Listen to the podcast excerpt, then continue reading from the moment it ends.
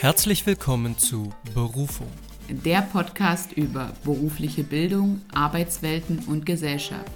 Von und mit Franziska Spenner und Benjamin Schwarz.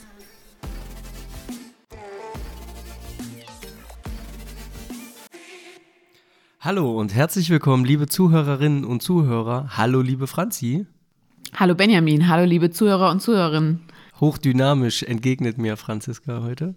Ja, herzlich willkommen zu unserer neuesten Folge It's Berufungstime. Und yes. ähm, ihr erinnert euch möglicherweise noch an unsere Folge von vor zwei Wochen. Da haben wir unseren Lebensweg, unseren Bildungsweg nochmal so ein bisschen Revue passieren lassen und unsere Beweggründe ja, diskutiert und aufgezeigt.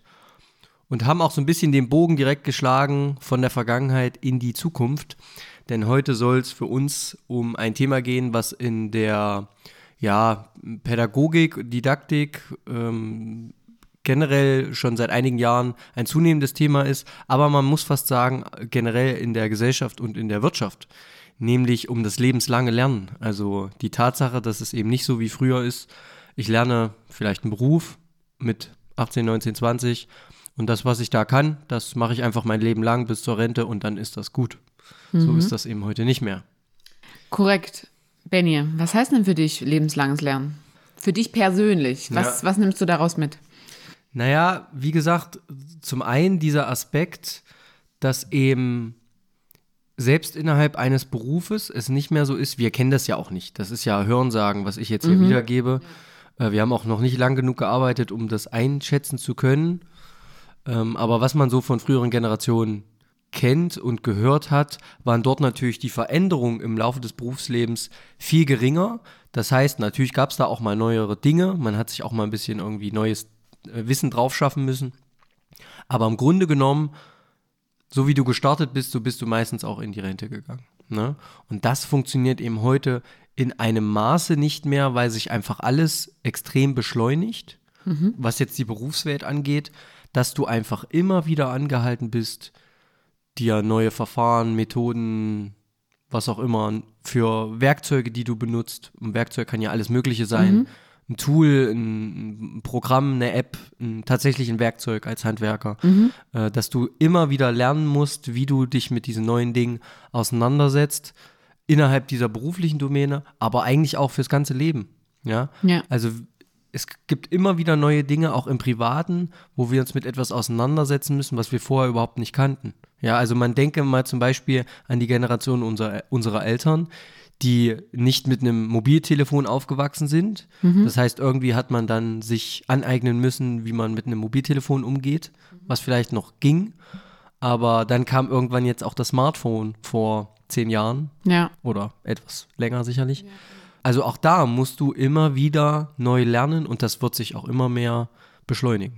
Und ich finde es gerade krass, wie du das jetzt äh, gesagt hast. Ähm, wir kennen das ja noch gar nicht so. Und ich habe zum Beispiel heute in der Schule habe ich äh, eine Mindmap anfertigen lassen zu verschiedenen Kommunikationsmedien und erstmal unterschieden zwischen analog, digital und sozial. Und es ist ja so krass, also die von heute, die, die von heute, damit meine ich so die jungen Menschen von heute, die können ja teilweise überhaupt nichts mehr mit analogen Medien anfangen. Die haben ja nicht mal mehr, also die wissen ja gar nicht mehr zum Beispiel auch, wie eine Zeitung aufgebaut ist oder sowas. Und ich finde, wir sind gerade noch so der Schnittpunkt, der Übergang, die alles Alte mitbekommen, aber auch schon das Neue mitkriegen.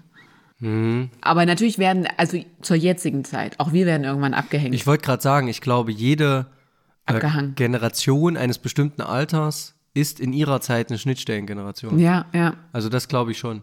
Aber ich glaube, dass wir uns jetzt gerade, also heute im Jahr 2023, sind wir, die Schnittstellen wir sind gerade die Schnittstelle, ja. ja Wenn man stimmt. jetzt vom lebenslangen, lebenslangen Lernen spricht. Ja. Genau. Das heißt, analoge Medien war dann sowas wie Zeitung? Ja, Zeitschrift. Also auch alles, was ohne Internet funktioniert hat. Tatsächlich auch Radio und sowas gehört auch mit zu den analogen Medien. Digital ist ja, ja dann auch wirklich mit Internet. Hm, interessant. Genau. Ähm, für meinen Einstieg zum Thema lebenslanges Lernen würde ich gerne ein paar Buchtipps mit auf den Weg geben und äh, von dahin auch ähm, zu meiner Auffassung zum lebenslangen Lernen kommen, weil ich persönlich muss für mich sagen, ähm, ich bin jemand, der absolut aus Büchern lernt und ich glaube, da ist gerade auch so da kommt mein größter Input für mein lebenslanges Lernen her. Ich lese einfach was, ich nehme da unglaublich viel mit, ähm, was ich dann eben auch in der Praxis umsetze. Das ist so, das Buch ist mein Medium, würde ich sagen. Ähm, und du runzelst gerade so ein bisschen die Stirn. Was überlegst du? Ja, ich überlege gerade, was dann, dann steht ja für dich im Fokus von Lernen, mhm. neues Wissen zu erwerben. Mhm, nicht nur. Weil in Büchern steht ja erstmal nur Wissen, da kann ich ja keine Kompetenz erwerben. Nein, aber ich kann Anregungen erwerben, wie ich vielleicht mein Wissen im Leben anwenden kann, was es für Möglichkeiten gibt, was es für Optionen gibt, äh, welche Wege man einschlagen kann.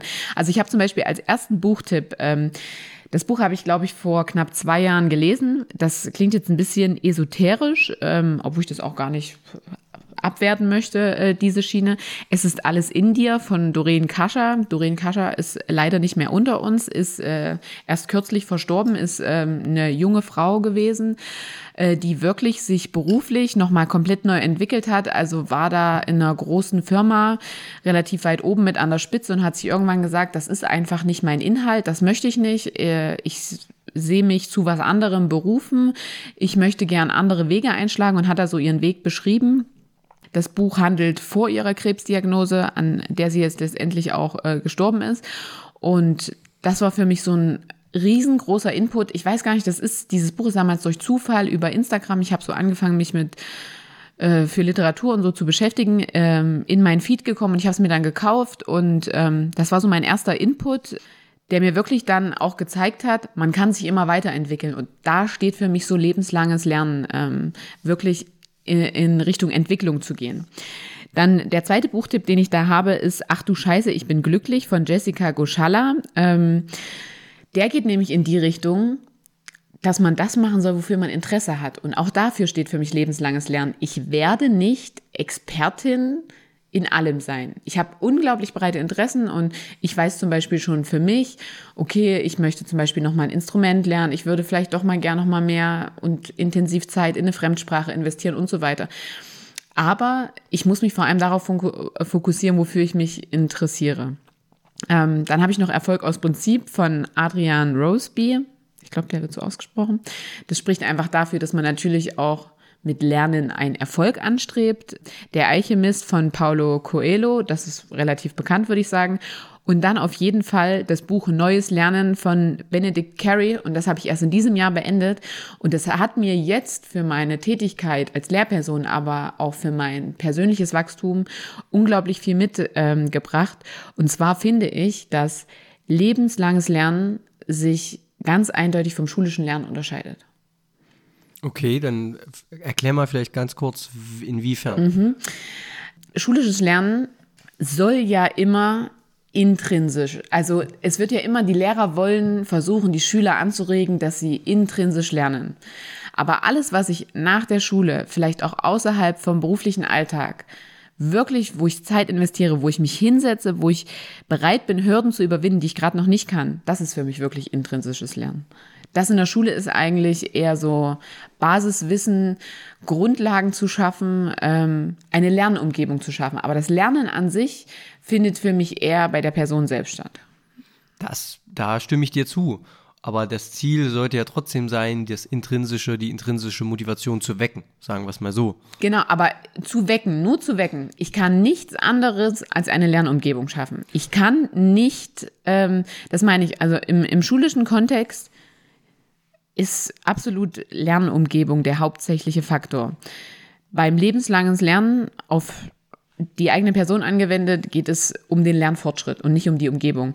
Weil da kann man auch mit ungünstigen Voraussetzungen, wenn dann der Wille da ist, äh, relativ viel erreichen, weil einfach die intrinsische Motivation so groß ist. Hm. Ja, zu, dem, zu dieser Lernumgebung für die Schule, die du gerade angesprochen hast, fallen mir direkt irgendwie zwei Sprichwörter ein. Das eine kennt man eigentlich, wenn man aus dem Bereich kommt, nämlich das Schüler keine Töpfe oder Gefäße sind, die gefüllt werden wollen, sondern Fackeln, die entzündet werden wollen. Mhm. Ja, also im Sinne des, des Funkens, der da irgendwie überspringen soll. Und dieses äh, chinesische Sprichwort, das sagt, das Gras wächst nicht schneller, wenn man dran zieht. Ja. ja also genau, äh, stimme ich dir zu. Aber bei dem, ich sag mal, Lernen im Erwachsenenalter, würdest du jetzt sagen, da ist die Umgebung nicht relevant, weil das ohnehin aus einem selbst kommt, weil einen ja sowieso niemand dazu zwingt. Also wenn ich jetzt sage, ich interessiere mich jetzt fürs Gärtnern und äh, versuche mir da irgendwie Wissen anzueignen, dann ist das ja ohnehin etwas, worauf ich selbst gekommen bin, intrinsisch mhm. motiviert. So, um dich jetzt zu verstehen. Genau. Und dann nimmst du dir Zeit dafür, wenn du möchtest, oder planst du das sogar fest ein. Äh, es ist deine Motivation dafür, Zeit aufzuwenden. In der Schule ist zum Beispiel, ich kann mich für Mathe interessieren, aber deswegen habe ich trotzdem nicht mehr als zwei Stunden dafür. Und deswegen wird mein Horizont da trotzdem nicht weiter als der Durchschnitt der Klasse gehen.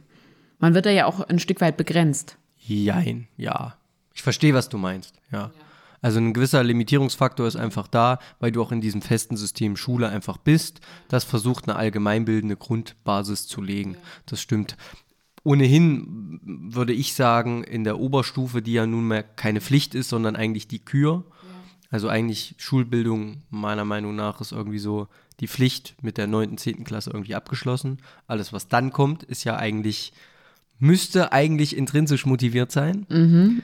Aber selbst wenn ich sage, ich möchte in die Oberstufe gehen als Schüler, interessiere ich mich nicht für jedes Fach. Und trotzdem nee. muss ich eben Deutsch machen und ich muss Mathe machen ja. und ich muss eben eine Geistes- und Gesellschaftswissenschaft machen und auch Naturwissenschaften. Sei denn, ich wähle vielleicht irgendein Spezialgymnasium, mhm. ne? Aber bestimmte Dinge muss ich trotzdem machen. Ja. So, und das kann man natürlich in Frage stellen, weil wenn da keine intrinsische Motivation da ist, gerade in diesem Alter, Ne, wir alle wissen, in Pubertät setzt irgendwann ein, dann genau in diesem Alter in, oder in einer Hauptzeit dieses Alters in, in der Pubertät muss ich zur Schule gehen. Man muss ja auch sagen, muss man zur Schule ja, gehen. Es gibt ja, die Pflicht. Ja. Ähm, und auf einmal soll ich Anforderungen erfüllen für Dinge, wo ich gar keinen Bock zu habe. Also das ist natürlich irgendwie schlüssig, dass das so ist, dass wir das ja so machen weil man nun mal, nun mal am Anfang des Lebens bestimmte Dinge lernen muss, die man später irgendwie braucht. Aber es ist auch andersrum betrachtet, aus, ich sag mal, entwicklungspsychologischer Sicht ist es ja eigentlich schwierig, mhm. dass man in so einer Phase, wo das Gehirn so vielen Umstrukturierungen unterworfen ist, irgendwelche Sachen sich merken muss, die man am Ende, also die reinen Fakten, die die allermeisten Menschen irgendwann wieder vergessen haben. Ja. Aber dieser Weg dorthin, und das ist ja eigentlich das, worauf Schule eigentlich vorbereiten soll, nämlich nicht auf explizite Fakten, sondern darauf, Lernen zu motivieren und Lernstrategien ja, zu vermitteln. Mhm. Das, genau das, was du gerade sagst. Eigentlich äh, ist so das, also jeder verbindet Lernen immer erstmal mit Schule, ne? Jeder denkt, okay, Lernen Schule. Aber wir lernen nicht wirklich in der Schule, sondern wir kriegen eigentlich nur Wissen vermittelt. Und richtig lernen zu lernen fällt eigentlich dabei runter. Und wenn man daran Interesse hat, kann man das lernen und wenn man es eben nicht hat, wird immer an einem die Wissensvermittlung vorbeirauschen. Genau, man kann nur ein Angebot machen. Genau. Und es muss aber auch jemand da sein, der das Angebot annimmt. Ja. ja? Und das heißt nicht, oder ist jetzt, da sitzt jetzt jemand, der sich aktiv dagegen wehrt, ja. sondern das muss kein aktiver Abwehrmechanismus sein.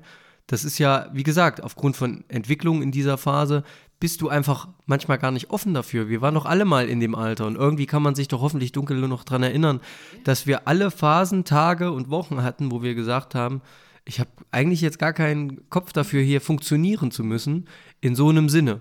Und genau das beschreibt Benedict Carey zum Beispiel auch in seinem Buch. Das fand ich so interessant und da habe ich wirklich für mich auch erkannt, ja, natürlich.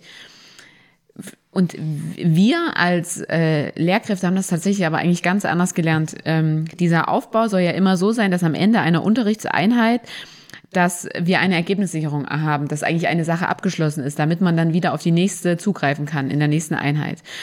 Und rein lernpsychologisch ist es aber eigentlich so, dass man Strukturen über einen längeren ähm, Zeitraum aufrechterhalten sollte und auch offene Fragen lassen sollte. Also Lernsessions nicht unbedingt abzuschließen, weil wenn ich jedes Mal die nicht nur Schüler, sondern auch wenn, wenn ich was lerne und gehe dann immer raus mit, oh, abgehakt, das kann ich jetzt, dann wird mein Gehirn auch nicht weiter darüber nachdenken.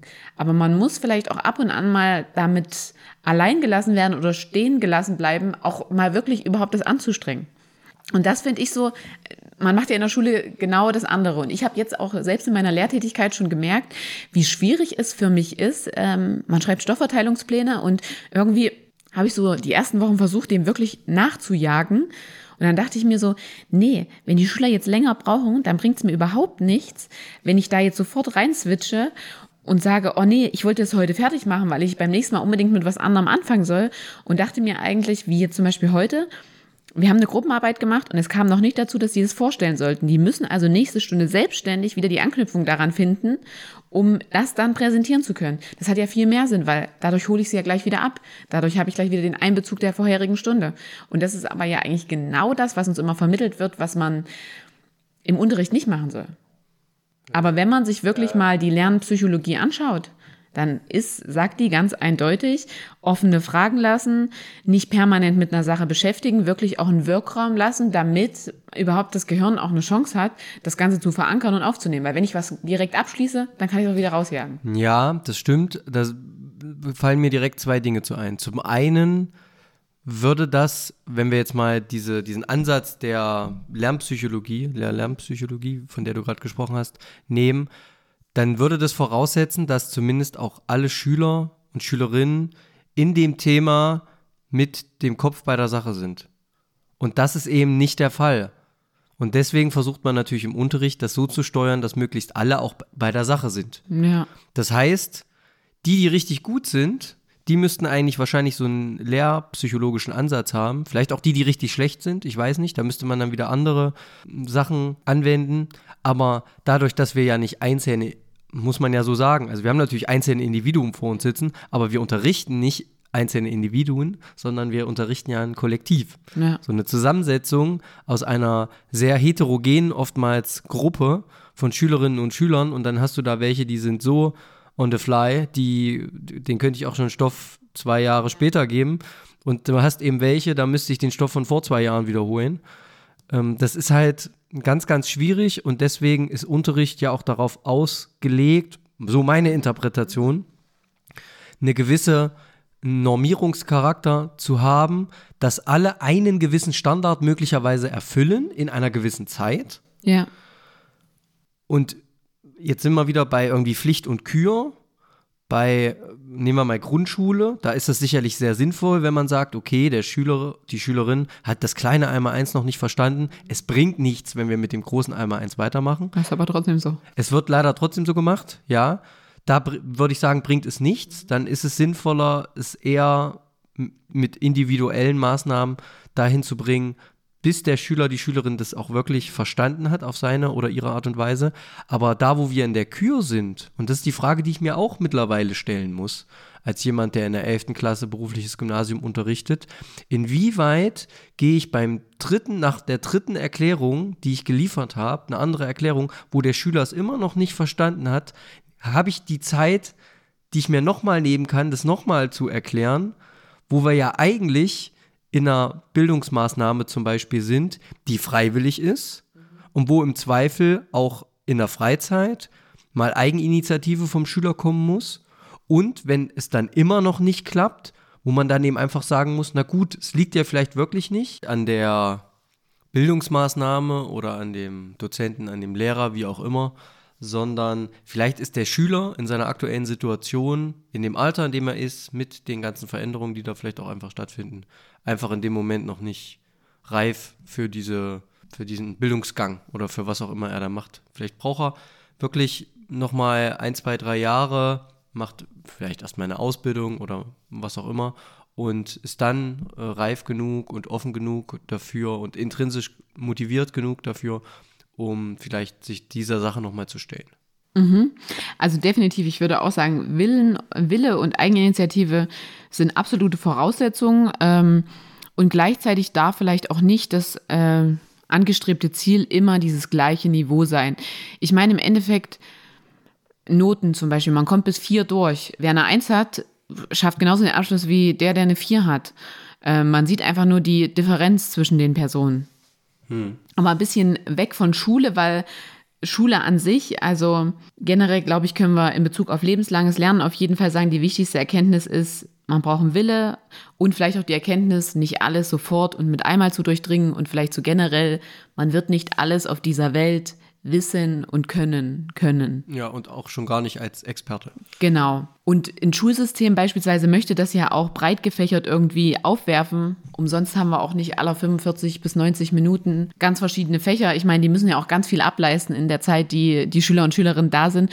Und da geht es, wie gesagt, nur darum, also ich finde, man sollte mehr in den Fokus stellen, überhaupt das Lernen zu lernen. Also sich auch mal konzentriert an etwas zu arbeiten, sich auch mal etwas wirklich zu Ehre arbeiten und nicht immer nur dort anzuknüpfen, was auch die Schüler und Schülerinnen schon können damit eben dann auch die Bereitschaft im Erwachsenenalter, unabhängig von der Bildungsinstitution, lautet, ich bin bereit, einen Aufwand zu betreiben, damit ich noch etwas erreichen kann. Ja, stimme ich dir voll zu. Ja. Was ist denn das zum Beispiel so bei dir? Wo sagst du, wo siehst du äh, deine Anknüpfungspunkte hinsichtlich lebenslangem Lernen? Für mich persönlich jetzt mhm. irgendwie. Naja, also ich habe so bestimmte Interessenspunkte, wo ich jetzt sage, da möchte ich mich immer weiterentwickeln, da bin ich daran interessiert, dass sich das so lebenslang äh, aufrechterhält. Okay, also du meinst jetzt konkrete Dinge, wo ich jetzt für mich motiviert bin, irgendwie Neues zu lernen. Ja. Ja. Naja, zum Beispiel mit Fremdsprachen. Ich habe ja erst letztes Jahr mit einer Fremdsprache angefangen. Ja. Und äh, da bin ich schon interessiert. Und das würde ich natürlich gerne irgendwie dahingehend mal umsetzen, auch wirklich in dem Land dann gezielt mehr Urlaub zu machen oder in den Ländern, wo das gesprochen wird. Also es geht um Spanisch. Ja. Äh, jetzt haben wir auch schon mal thematisiert. Yeah. Ähm, da mehr Urlaub zu machen. Und ich habe sogar letztens mal geschaut, ähm, ob man oder wie man als Lehrkraft im Ausland arbeiten kann, zum Beispiel. Oho. Das, wär, das wäre auch was für mich. So. Ja, krass, okay, cool. Ja. Ähm, aber gibt es auch noch andere Dinge. Und wie bringst du dieses Lernen jetzt in deinen Alltag ein? Also ähm das ist ja wirklich was Freiwilliges, was du machst. Genau. Angefangen habe ich tatsächlich mit einem Volkshochschulkurs. Ja. Genau. Also auch eine gute Möglichkeit, um mal für sich neue Dinge zu erschließen, wie ich finde. Zeitlich aktuell ein bisschen schwierig, ne, seitdem äh, ich ja arbeite. Äh, deswegen äh, mache ich das aktuell über eine App. Versuche ich das jeden Tag einzubinden. Mhm. Das ist also sehr reduziert und rudimentär, aber immerhin schaffe ich das noch jeden Tag. Wie lange machst du da so jeden Tag? Ach, das ist eine Lektion, die ich da mache. Okay. Das dauert ein paar Minuten, damit ich meinen Strike nicht verliere. Ja, aber ist doch, ist doch voll gut. Denn genau darum geht es eigentlich in Hinsicht auf das lebenslange Lernen. Man sagt so lehr- und lernpsychologisch, wenn das einmal abgebrochen ist, dann kommt man da ganz, ganz schwierig wieder rein, weil man so dieses Handling praktisch vergessen hat. Also man, man vergisst auch dieses Gefühl oder diesen Aufwand wirklich, dass man am Anfang etwas nicht kann. Ähm, man kommt einfach aus diesem Prozess raus. Und mhm. früher, muss man ja ganz klar sagen, hat das äh, auch ein Stück weit zu einer sozialen Ausgrenzung geführt, wenn man nicht hinterhergekommen ist. Mittlerweile ist ja die Schule schon auch sehr darauf bedacht, auch Inklusion zu betreiben, auch den Leuten, denen Lernen schwierig fällt, damit einzubeziehen, so dass es auch möglich ist, dass die einen Schulabschluss schaffen, eine Berufsausbildung und so weiter und so fort. Ähm, aber gerade für den weiteren äh, Werdegang, da merkt man ja auch schon den Unterschied. Es ist nicht unbedingt in allen Bereichen auch verpflichtend, Fort- und Weiterbildung zu besuchen. Und das gehört für mich auch zu lebenslangem Lernen dazu, dass man auch sagt, im beruflichen Kontext äh, möchte ich nicht angekommen sein, sondern möchte so ein Stück weitergehen. Und da finde ich, sollte das teilweise auch vielleicht ein bisschen verpflichtender werden, genau damit bei den Leuten dieser Lernprozess nicht abbricht. Was sagst du dazu, wenn das verpflichtender wäre, ähm, dass man Fort- und Weiterbildung besuchen muss? Hm, ja, es kommt ganz auf die berufliche Tätigkeit an. Also das generell verpflichtend zu machen, wäre ja irgendwie nicht zielführend. Es kommt ja darauf an, was ich mache. Ja, aber man könnte das ja offen lassen, dass äh, den Arbeitnehmern praktisch freigestellt wird, äh, in was sie sich fort- oder weiterbilden. Aber man sagt halt, ihr müsst pro Jahr wirklich diese drei bis fünf Tage nutzen und besuchen, damit einfach dieser also damit kein Abbruch vom neuen Input stattfindet. Hm. Also siehst du das nicht so? Glaubst du, man kann das nicht verlernen irgendwann, wenn man es einfach eine längere Zeit nicht macht? Ich glaube schon, dass man das, also hm. die Frage ist ja, wie gut hat man sich das ursprünglich mal ange, antrainiert? Mhm. Also wie gut habe ich ursprünglich mal gelernt zu lernen? Ja. Ich glaube, dann ist, also um Gottes Willen, ich bin kein Lehr-Lernpsychologe. Ja ähm, aber ich könnte mir vorstellen, dann ist das ein bisschen vielleicht wie Fahrradfahren. Ja. Dann kommt man da immer wieder gut rein. Wenn man das aber auch gut ge gelernt hat ja. und für sich als etwas Konstruktives wahrnimmt, zu lernen, dann wird man von sich aus auch immer wieder irgendetwas finden, wo man sagt, ach, das ist interessant, da lese ich mal was zu. Ja. Und hier gucke ich mal. So. Aber wenn man ursprünglich schon keine gute Beziehung, kein gutes Gefühl zum Lernen. Und Lernen funktioniert eben gerade auch in der Schule. Ich muss leider die Schule nochmal kurz als Thema aufmachen. Ja, ja. Über Emotionen. Ja, weil wir eben nun mal gerade in diesem Lebensalter sehr emotional sind und emotional gesteuert sind. Wenn ich aber kein, keine gute Emotion zum Lernen habe, dann ist das so verinnerlicht, dass ich auch als Erwachsener nicht dazu äh, mich motivieren lasse, extrinsisch. Also da werde ich nicht auf die Idee kommen, weil mein Arbeitgeber sagt, oh, du musst jetzt aber hier irgendwie jedes Jahr drei Fortbildungstage machen. Ja, okay, dann gehe ich da hin, aber ob ich dann wirklich was mitnehme, ne, also das ist dann auch in Frage gestellt. Ähm, sondern man muss natürlich irgendwie ein positives Gefühl in den Menschen zum Lernen überhaupt erstmal entwickeln. Und das ist, glaube ich, sehr, sehr anspruchsvoll. Ja, wann, wann würdest du denn für dich sagen, bist du erfolgreich beim Lernen gewesen? Naja, wenn man ein Erfolgserlebnis auch hat. Also wenn man sieht, dass etwas, was man vielleicht, du hast ja vorhin erzählt, dass du oft das über Bücher machst. Ähm, wenn ich jetzt irgendwie was lesen würde, vielleicht in meinem Bereich, und würde das dann tatsächlich in Umsetzung bringen, in Anwendung und sehe, ah, okay, es funktioniert tatsächlich, dann habe ich natürlich einen Lernerfolg und dann habe ich zumindest auf Dauer, habe ich ja dann auch nicht unbedingt diesen einen Fakt gelernt, sondern einfach dieses, ich, was ich ja mitnehme, ist ja dieses gute Gefühl. Also auch ein etwas, was wir uns aneignen im Erwachsenenalter. Wenn wir das nicht permanent wiederholen, dann verlernen wir das ja auch. Aber was wir behalten, ist dieses gute Gefühl, dass ich kann mir etwas aneignen. Und was ja auch oft äh, diese, diese Geschichte ist, wir wissen nicht unbedingt ganz genau, wie es geht, aber wir wissen zumindest, wo es steht. Ich habe das doch schon mal irgendwo gelesen und ausprobiert. Ja, ja. Und das bleibt ja übrig. Aber wenn ich etwas irgendwie mir aneigne und es nicht permanent mache, verlerne ich es ja sowieso wieder. Ja, zumindest äh, fehlt mir die Routine und ich muss äh, wieder reinkommen. Genau. Genau. Also das ist, also so richtig verlernen, da hattest du ja vorhin schon mal dieses Beispiel so Fahrradfahren. Ich denke, was man so richtig mal verankert hat, äh, das geht nicht so gänzlich wieder weg. Ja, die Frage ist, was versteht man unter wieder reinkommen zum Beispiel. Ne, aber du hast schon recht, also, aber dafür muss ich natürlich auch vorher eine gewisse, äh, eine Routine in einem gewissen Maß entwickelt haben, um dann auch nach einer langen Zeit des Nichttuns, des Nichtwiederholens, irgendwie doch noch ein Niveau an den Tag zu legen, was relativ hoch ist. Ja. Ja. Auf jeden Fall. Ich habe eine sehr schöne Definition zum lebenslangen Lernen vom Kultusministerium in Baden-Württemberg gefunden. Und zwar äh, würde ich die gern mal mit euch teilen. Die schreiben, das lebenslange Lernen, das heißt die persönliche Bereitschaft, sich veränderten Bedingungen in allen Lebensbereichen zu stellen, neugierig zu bleiben und aktiv das persönliche und gesellschaftliche Umfeld mitgestalten. Was ich anhand dieser Definition so ein bisschen für mich mitnehme, ist, wenn man sich dem Lernen verweigert, in Bezug halt auf das lebenslange Lernen, das außerschulische Lernen, verweigert man sich ja ein Stück weit auch dem Leben, weil einfach, um angepasst gut in einer Gesellschaft zusammenleben zu können, muss man sich eben immer wieder an neue Veränderungen anpassen. Ja, stimme ich dir vollkommen zu. Ja. Und das fand ich für mich nochmal so sehr prägend, also was da so hervorgegangen ist.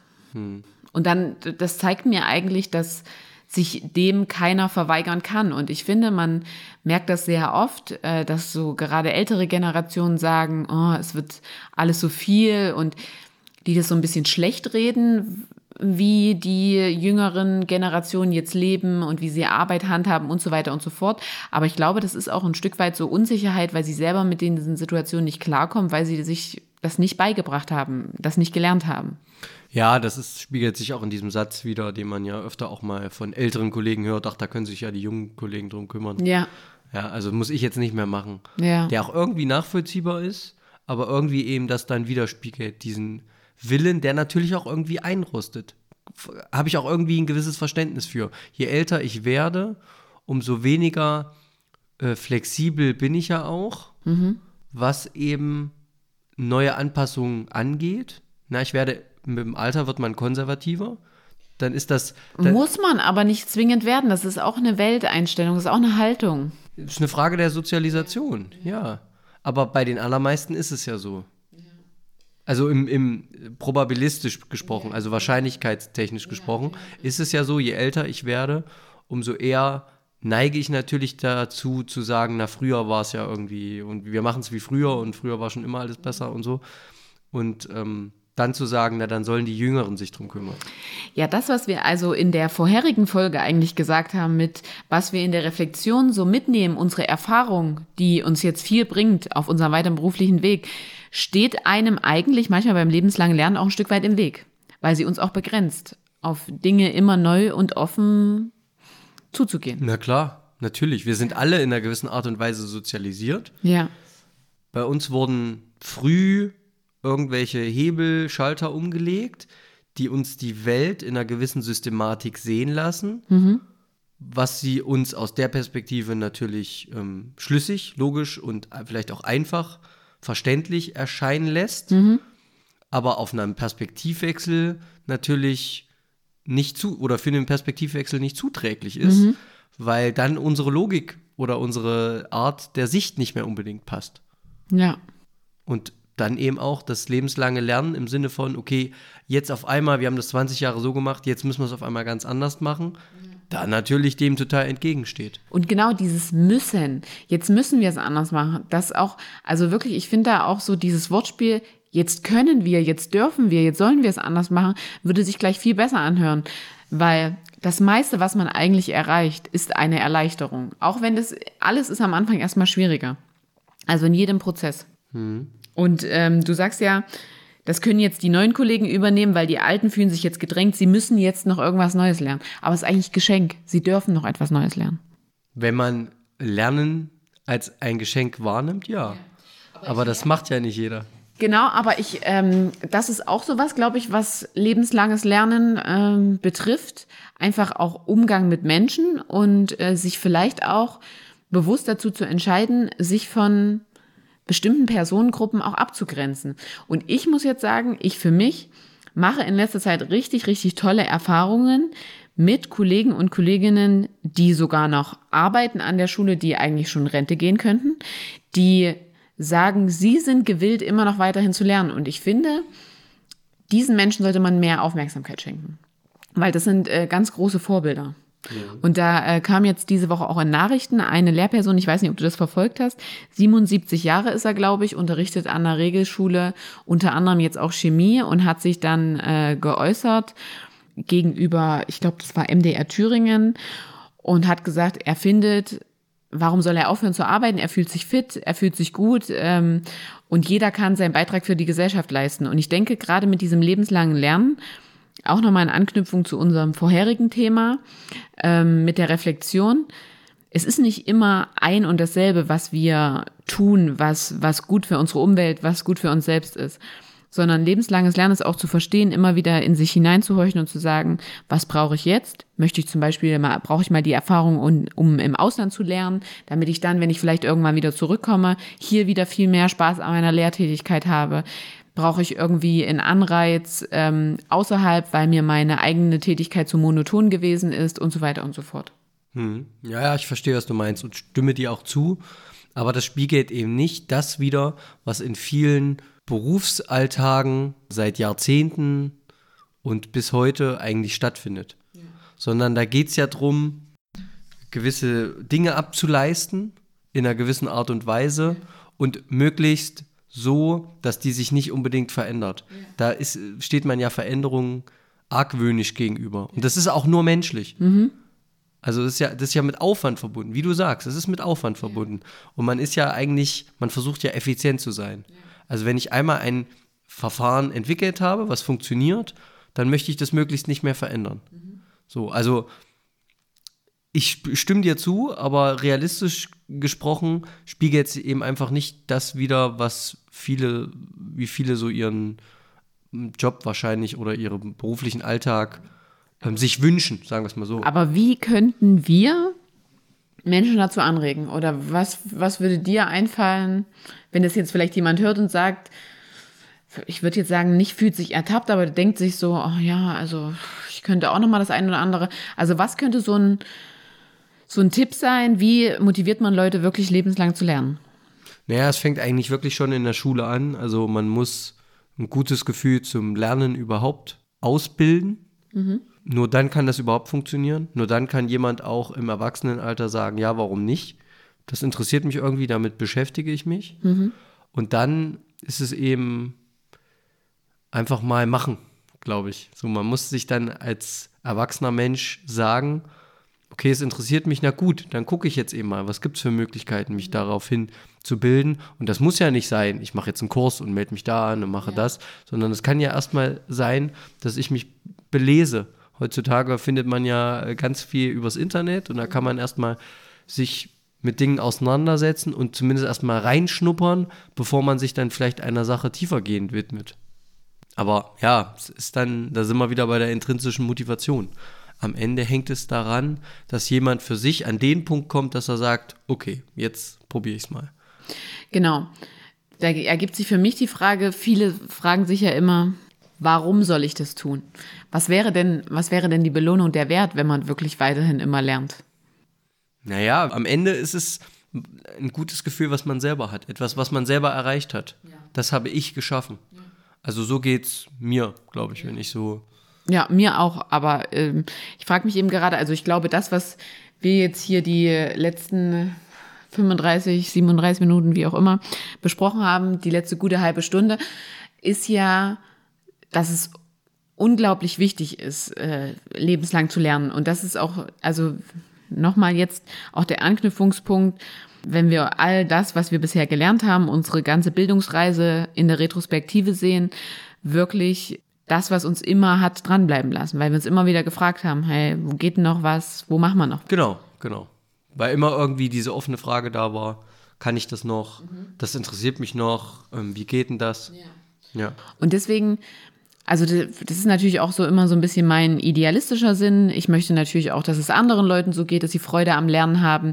Ich kann mich nämlich dran, zum Beispiel dran erinnern, dass ich jetzt in Deutsch Visualisierungstechniken unterrichtet habe und da habe ich eine Mindmap mitgebracht zum Lernen und dann sagte der eine Schüler, was ist denn das für ein Rotz? Da steht Lernen und da ist ein Anstrich Spaß. Das kann doch nicht sein. Und habe ich zu ihm gesagt, ich habe Spaß an meiner Arbeit, ich lehre und lerne jeden Tag, von daher auf mich trifft es schon mal zu. Aber so seine Abwehrhaltung gegenüber kann ich davon ausgehen, dass das kein Mensch ist, der sich für lebenslanges Lernen interessieren wird. Und ähm, jetzt aktuell scheinbar nicht, ja. Genau. Ich habe immer so diese, dieses Bedürfnis, diese Anregung, das Menschen schmackhaft zu machen. Ja, wie gesagt, da sind wir wieder beim Thema Gras und das wächst nicht schneller, ja, ja. als zieht. Man kann nur das Angebot machen. Aber ich sag mal, runtergebrochen auf eine Frage, die man sich eben nicht mehr stellen sollte, um die richtige Einstellung zum lebenslangen Lernen, die Bereitschaft zu entwickeln, muss man sich die Frage abgewöhnen, wofür brauche ich das? Das ist meine persönliche Einstellung. Ja, definitiv. Also wenn ich mich jedes Mal frage, wofür ich das brauche, dann ja, finde ich meistens vielleicht auch irgendeinen Grund, okay, aber dann bin ich natürlich in dem, was ich lerne, auch immer eingeschränkt. So. Ja. Aber äh, lebenslanges Lernen, du, wir haben es ja vorhin angesprochen, hat natürlich auch was mit äh, Lernen im Beruf zu tun. Mhm. Da liegt natürlich auch die Anwendbarkeit schon auf der Hand. Mhm. So da kann man die Frage ja auch wirklich ruhig stellen. Wofür mache ich das? Ja. Und trotzdem ist es immer ganz gut, so ist meine Einstellung, auch mal links und rechts zu gucken. Vom Weg und ja. zu sehen, wo gibt es Schnittstellen. Ah, okay. Wenn ich das besser verstehe, kann ich vielleicht auch besser verstehen, wie er zum Beispiel arbeitet, mhm. der Kollege. Ja. Oder andere Schnittstellen zu sehen, um so ein bisschen das große Ganze vielleicht mhm. besser zu verstehen. Ja. Und da fällt mir jetzt gerade noch was dazu ein. Du sagst ja dieses, diese Frage muss weg, wofür mache ich das? Das ist auch was, das ist mir so in meiner Recherche so in den Kopf gekommen. Oder auch gerade, ich habe ja diese Buchtipps am Anfang gebracht, äh, die würde ich auch auf jeden Fall nochmal mit in die Show Notes geben. Es ist ja auch nicht so, dass mich da jedes Kapitel interessiert und es ist ja auch überhaupt nicht so, dass mich an der Uni jedes Seminar interessiert hat. Aber ich habe dann irgendwann für mich einfach angefangen zu sagen, okay, Jetzt beschäftigen wir uns zum Beispiel jetzt in Germanistik in diesem Seminar mit diesem Dichter und jenem Denker. Und es interessiert mich eigentlich überhaupt nicht, aber dafür kann ich meine Fähigkeit im Sinne von Textarbeit daran schulen. Oder ich kann ähm, da üben, wie ich, also ich, ich konnte einfach immer, ich, mir fällt jetzt kein anderes Beispiel ein, ich konnte einfach immer etwas Positives für mich rausziehen, auch wenn mich die Sache ähm, an sich nicht interessiert hat. Und das würde ich so gerne versuchen, auch ähm, den Menschen mitzugeben. Also sowohl den Schülern und Schülerinnen, aber eigentlich auch immer so meinem Umfeld, wenn immer so viele so, so meckern und die Zeiten so herausfordernd zu sein, dass man einfach sagt, was kann man jetzt in diesem Moment trotzdem daraus lernen, egal wie schwierig das gerade ist. Ja, total. Oder man muss sich manchmal einfach die Gegenfrage stellen. Was schadet es, wenn ich es weiß? Das finde ich einen sehr guten Ansatz. Ja, also man wird ja nicht dümmer dadurch. Ja. Was schadet es, wenn ich so, oh, das muss mir gleich ja. notieren, Benny. Ja. Ja, das gefällt mir richtig. Das, das ist jetzt so ein, das, Das werde ich jetzt auch nächstes Mal so ein bisschen, ich hatte die Woche das Thema, ähm, es kommt ja leider hier und da vor, dass Schüler natürlich auch Bildungsgänge besuchen an weiterführenden Schulen und am Ende die Prüfungen nicht schaffen und dann in Anführungszeichen irgendwie ein, zwei Jahre umsonst gemacht haben. Ne, und das war irgendwie die Woche Thema und da habe ich auch gesagt, ja, dieser Schüler, diese Schülerin hat sicherlich nicht diesen Abschluss gemacht, aber sie hat es doch trotzdem nicht umsonst gemacht oder er, sondern man ist doch trotzdem gereift, man hat etwas gelernt. Ne? Klar, für die Wand äh, der Abschlüsse war es für die hohle Tasche. So. Aber was man trotzdem mitgenommen hat an Erfahrung, das bringt einem doch woanders wahrscheinlich irgendwas. Und fürs Leben. Genau, und das denke ich mir ja auch immer, wenn es das nicht geben würde, dass Leute auch Prüfungen nicht bestehen sollen, dann wäre ja jeder immer für alles geeignet, wenn man ehrlich ist. Und ich sehe das gerade im Gesundheit- und Sozialbereich so, dass ich das gut finde, wenn es auch teilweise Leute nicht schaffen, weil ich, ich erlebe das immer wieder, dass Menschen auch schon auf ihrem Weg geraten wurde, ab und an überdenken sie mal, ob das wirklich was für sie ist und so weiter, weil im Endeffekt, gerade wenn man mit anderen Leuten zusammenarbeitet, im Dienstleistungsberuf unterwegs ist, sollte man sich schon relativ sicher sein, was man da macht, gerade in medizinischer Hinsicht. Ja. Und dass die das in dem Moment, dass die da in dem Moment nicht für geeignet sind, heißt doch auch nicht, das ist ja auch so, eine, so ein Fehler unserer äh, Gesellschaft, unserer Kultur. Das wird dann so defizitär gesagt, du bist nicht dafür geeignet. Ja, es mag sein, in dieser Situation ist der Schüler, die Schülerin, wie auch immer, einfach den, entspricht nicht den Anforderungen. Ja. Und das ist auch, deswegen ist er kein schlechterer Mensch. Und das heißt nicht, dass es in drei, vier Jahren nicht anders aussehen könnte. So, das muss man doch auch einfach mal sagen. Ja, aber das ähm, sagen halt die wenigsten. Ja, ich versuche das schon so rüberzubringen. Ja, ich glaube, da ist jetzt aber gerade unsere Generation wieder diejenige, die wirklich sagt, äh, oder ich glaube, das können wir auch mit unseren Berufsbiografien sagen oder auch mit unserem drumherum, was wir machen, uns zum Beispiel in Sprachen weiterzubilden. Bei mir ist es so dieses Schreiben, wo ich immer sehr viel Zeit drauf wende, neue Techniken lerne und so weiter und so fort. Ähm, dann können wir uns das, glaube ich, auch rausnehmen oder auch authentisch gegenüber anderen Menschen sagen, hey, schau doch mal, vielleicht bringt es dir irgendwann was, vielleicht ist jetzt erstmal Zeit, dieses und jenes zu machen und ähm, ja, also ich glaube, das kommt, also ich finde, das ist auch ganz wichtig, immer alles authentisch rüberzubringen. Ja, natürlich. Und am Ende ist es trotzdem auch nur ein Hinweis, ein Rat. Ja, also am Ende muss natürlich die Person selber wissen, was sie für Entscheidungen trifft. Ja. Aber wenn ich mich für etwas entscheide, muss ich auch mit gewissen Folgen leben. So, also wenn, ne, das ist wie bei der Eheschließung, ja, wenn ich heirate. Naja, es ist doch so, dann heißt es in guten wie in schlechten Tagen. Ne, dann kann natürlich irgendwann später sich herausstellen, keine Ahnung. Der eine sieht die schlechten Tage so und der andere sieht sie so. So. Und natürlich ist dann für jeden irgendwo eine Grenze, wo er dann sagt, okay, jetzt ist der Punkt, wo ich sage, das möchte, kann ich nicht mehr mit mir vereinbaren, diese Ehe funktioniert nicht mehr. Aber bis dahin gibt es auch Dinge, die mir nicht gefallen, die ich trotzdem, wo ich trotzdem mit umgehen können muss. Aber das ist ja auch ein Lernprozess. Wenn ich heute in die Ehe gehe, kann ich ja nicht wissen, wie es in 10, 20 Jahren ist, wenn ich mich nicht auf den Weg begebe. Und da sind wir wieder bei dem Mut, äh, den es ja einfach braucht, egal was ich Neues angehen kann. Du zum Beispiel mit dem Spanisch lernen. Wer weiß denn, also du musst ja erstmal wirklich diese, diese Motivation aufbringen, das zu machen. Und du kannst noch so gut in deiner App sein und noch so gut in deinem Hochschulkurs. Aber ob es dann wirklich was bringt und ob du damit wirklich weiterkommst, das wirst du in der Praxis sehen. Sie. Sie. Ich finde, das ist ein sehr gutes Abschlusswort. Was nimmst du für deinen lebenslangen Lernprozess mit und was können wir unseren Zuhörern und Zuhörerinnen mitgeben? Ich bin immer der Meinung, wenn es Dinge gibt, um die wir sowieso nicht herumkommen. Und um lebenslanges Lernen kommen wir alle nicht herum, weil wir, weil sich die Welt verändert, weil sich unsere berufliche Tätigkeit immer mehr verändern wird. Das heißt, wir kommen nicht drum rum, uns immer wieder neue Dinge anzueignen.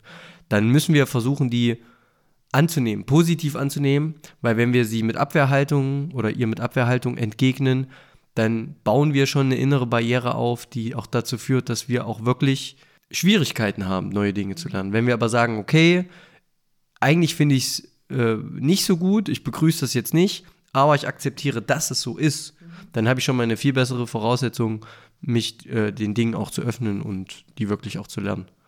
Ja. Ich unterstreiche das damit, dass ich wirklich sage, Wenn man sich diesem Lernen verweigert, diesem immer wieder offen für Neues zu sein und wirklich nicht wie ein Roboter seinen Ablauf durchzugehen, als wäre man ferngesteuert und sich nicht öffnet für alles, was da noch kommt, dann verweigert man sich eigentlich auch einem erfüllten und weiterentwickelnden Leben. Ja. Und der gesellschaftlichen Teilhabe am Ende. Genau. Ja. Und man versperrt auch den nachfolgenden Generationen eigentlich, man bringt denen keinen Respekt gegenüber für ihre Entwicklungen, für ihr Leben, wenn man sich da nicht mit daran orientiert und sich auch nicht dafür öffnet. Hm. Weil im Endeffekt können nachfolgende Generationen auch nur so denken, weil es irgendwann mal Generationen davor gegeben hat, die es initiiert haben. Ja, das stimmt. Das ist ja auch einfach Fakt.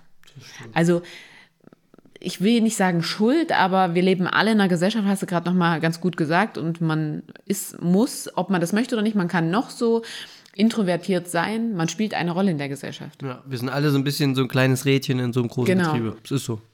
Und wenn da nur einer permanent versucht stehen zu bleiben, dann wird alles andere nicht funktionieren und dann werden auch die Dinge, die er gerne am Laufen halten möchte, irgendwann nicht mehr gut laufen. Ja.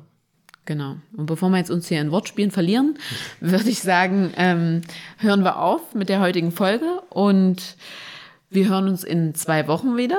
Genau.